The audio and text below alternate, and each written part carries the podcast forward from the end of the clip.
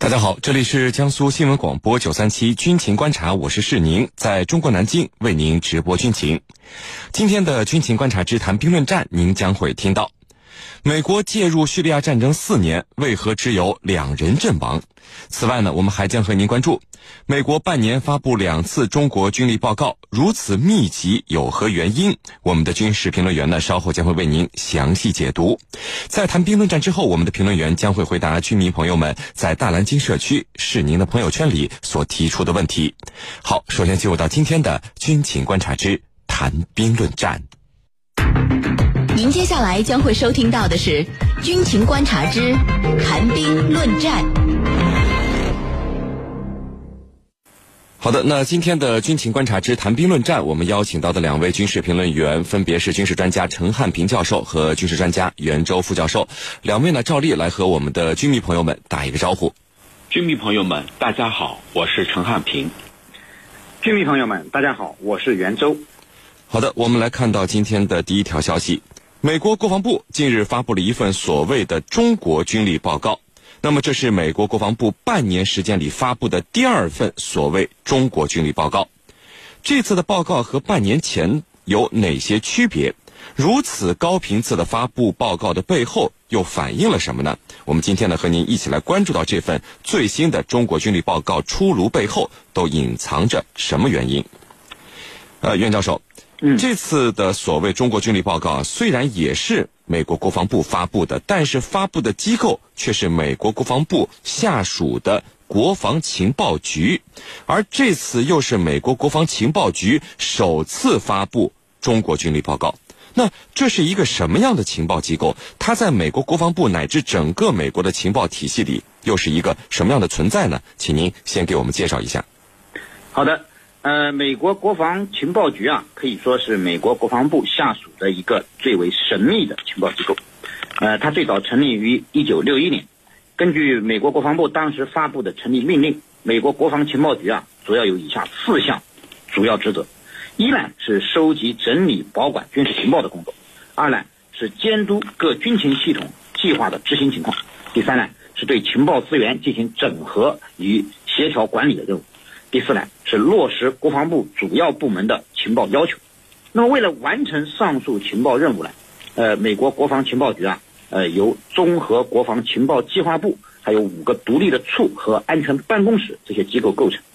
那么目前美国国防情报部啊，大约有五千多名雇员，每年的预算呢高达三亿多美元，这个已经成为美国国防部啊为决策者提供及时、客观、有力的军事情报的一个重要机构。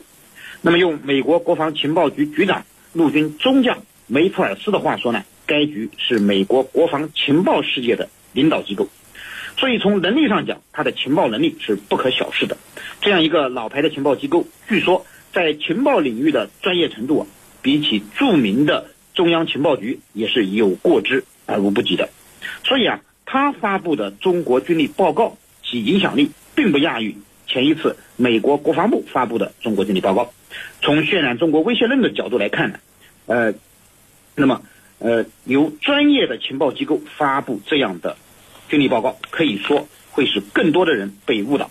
那么看来呢，美国国防情报局啊，除了做情报收集、处理、整合工作之外呢，还需要加上一条，就是宣传中国威胁论，为美国的反华舆论宣传服务。呃，是您。好的。那陈教授，呃，美国国防部半年时间里发布两份所谓的中国军力报告，这在以前有没有出现过这样的情况呢？这份报告的内容和半年前有哪些不同？美国又有没有对其他国家有如此高频率的发布所谓军力报告的也一个过往呢？请您给我们介绍并解读一下。嗯，呃，美国国防部情报局所发布的这份所谓中国军力报告，它是应。美国国会的要求而撰写的，是半年里头的第二次如此高频率的针对一个国家的军力啊做出一种分析和判断。当然，它都是呃胡说八道的。这种分析和判断呢，呃，除了我们中国呢，还有一个就是俄罗斯。但是呢，中对中国的密度要高于俄罗斯。对俄罗斯的呢，是在二零一七年的六月，美国在国防情报局。呃，首次对外发布了俄罗斯的军事力量。今年呢，是主要是针对咱们。那么这份报告呢，它是这个声称啊，呃，中国已经建立了一支强劲、具有杀伤力的军队，覆盖了海陆空、太空和信息等各个领域。这个军队呢，将使中国可以将自己的意志强加于这一地区的或者更远的地区。报告还说呢，未来解放军在装备上更加先进。操作也会更加熟练，堪比任何现代化的军队。解放军将会获得更加先进的战斗机、海军的舰船、导弹系统以及太空和网络方面的资源，使解放军有能力能够应对远离中国海岸的二十一世纪的威胁。这是这份报告里说的。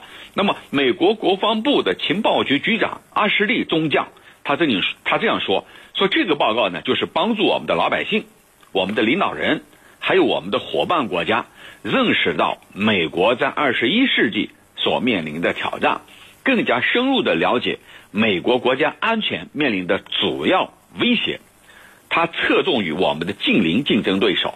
这个近邻竞争对手到底是指谁？我认为是指中国。同时呢，他也提到了还有伊朗、朝鲜和恐怖主义等等挑战者。那么这份报告呢，它是以咱们中国军力为主的，所渲染的，我认为就是中国的威胁论，这是一种老调重弹。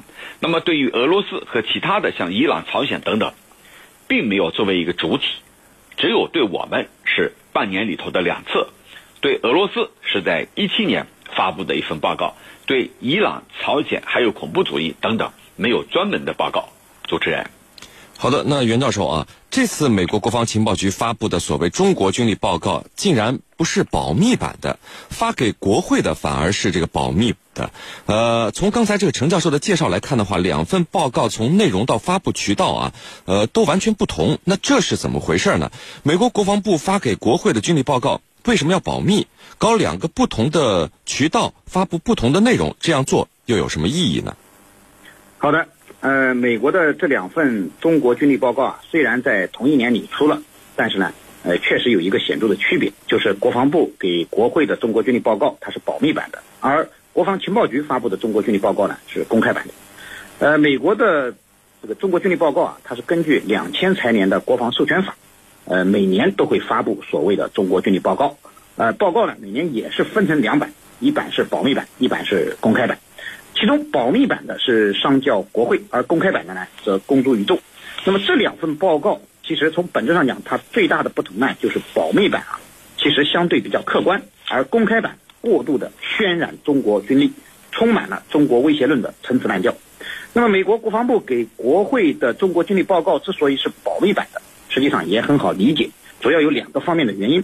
一方面呢，就是美国并不想让世人知道。他对中国军力的真正的了解程度，那么由于这份军力报告所涉及的内容和数据都非常精细，都属于典型的军事机密。如果一旦公开，轻则会让中国呢知悉美国对中国军情的掌握程度，重则呢，呃，中国会由此反推出泄密的环节，从而对美国的情报系统构成严重的威胁。那么另一方面，美国提供给国会的秘密版的中国军力报告呢，实际上。呃，是给国会议员的一种科普读物。由于这些议员啊，其实很多都是军事盲啊，对这些知识啊并不了解。而美军想要争取更多的预算，又离不开这些议员的支持，所以啊，就搞出这么一个中国军力报告来过度的渲染中国威胁论。其根本目的呢，还是让这些议员们能够在美军的预算方案上呢，给他们投赞成票。而这些美国议员中，还有一个专门管美国预算的国防预算委员会。那么这个委员会的议员，都是要可以看呃秘密资料的这个议员。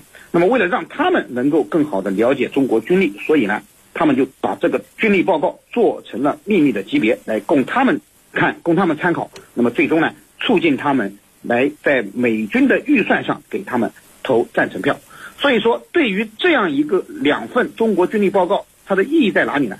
我觉得很显然，一方面啊，美国可以通过公开版的这个中国军力报告来渲染中国威胁论，为美国遏制围堵中国寻找理由，营造政治氛围；而另一方面呢，则通过秘密版的让美国的高层更加认识到中国军力水平对美国国家安全构成的所谓威胁，从而来提高美军的军费费用，来获取更多的呃国防预算啊，是您。陈教授，嗯，既然这份中国军力报告内容不保密，发布的渠道和参阅的对象也不太一样啊，那对于美国的国防策略以及接下来美军的部署，呃也好，这个发展也好，又会带来什么样的影响吗？这份报告的背后，除了中国威胁论，还隐藏着什么呢？对此您怎么看？好的，刚才袁老师提到了，说是这个美国的这个做法，就是为自己啊争取更多的经费，对世界各地啊指手画脚，创造条件啊。我认为就是出于这样的目的。这份报告呢，它总共有三个部分，呃，一百多页。第一个部分就是渲染我们的这个军力，呃，是如何的这个强大，如何要去取代美国的趋势，要把自己的规则强加于国际规则，这是对我们的污蔑。那么报告的第二部部分认为，我们是靠的窃取美国的知识产权，强制在中国的一些企业转让技术，同时呢，对历史和现实进行歪曲。总而言之，就是罔顾基本事实，指责我们中国。这是他的前两个部分。那么第三个部分到底隐藏着什么？我们读者、我们听众朋友们一听就能明白，它是对两岸和平统一和一国两制说三道四，明目张胆的干涉中国内政，企图阻挠中国的和平统一。那么今年以来，就是特别是一八年到一九年，是台海局势非常关键的。那么今年的开年年初，这个习主席发表了纪念《告台湾同胞书》四十周年的讲话，里头讲的非常清楚。那么蔡英文当局台独势力，他们在九合一大选之后，迫切需要美国对他进行力挺，所以在这样的背景下，这样一份报告是明摆着在干涉咱们中国的内政，所以隐藏的阴谋和目的是非常清晰的，就是要通过这份报告，通过渲染我们的所谓的强大的武力，所谓要取代美国等等这样的渲染呢，在美国民间继续形成一种冷战的氛围，同时呢，也为他未来对我们内政的干涉，尤其是在台湾问题上对我们的干涉呢，制造舆论。我觉得这是他要达到的一个非常险恶的目的。但是，正所谓我们中国人有句话啊，人在做，天在看。两岸和平那是事关两岸中国人的事情，跟你美国人没有一毛钱的关系。你以长臂管理的方式来进行干预干涉，那必然会被碰得头破血流。主持人，好的，那各位不要走开，接下来呢是半点广告时间。在简短的半点广告之后，我们将和两位军事评论员一起来和大家聊到今天军情观察之谈兵论战的另一个话题。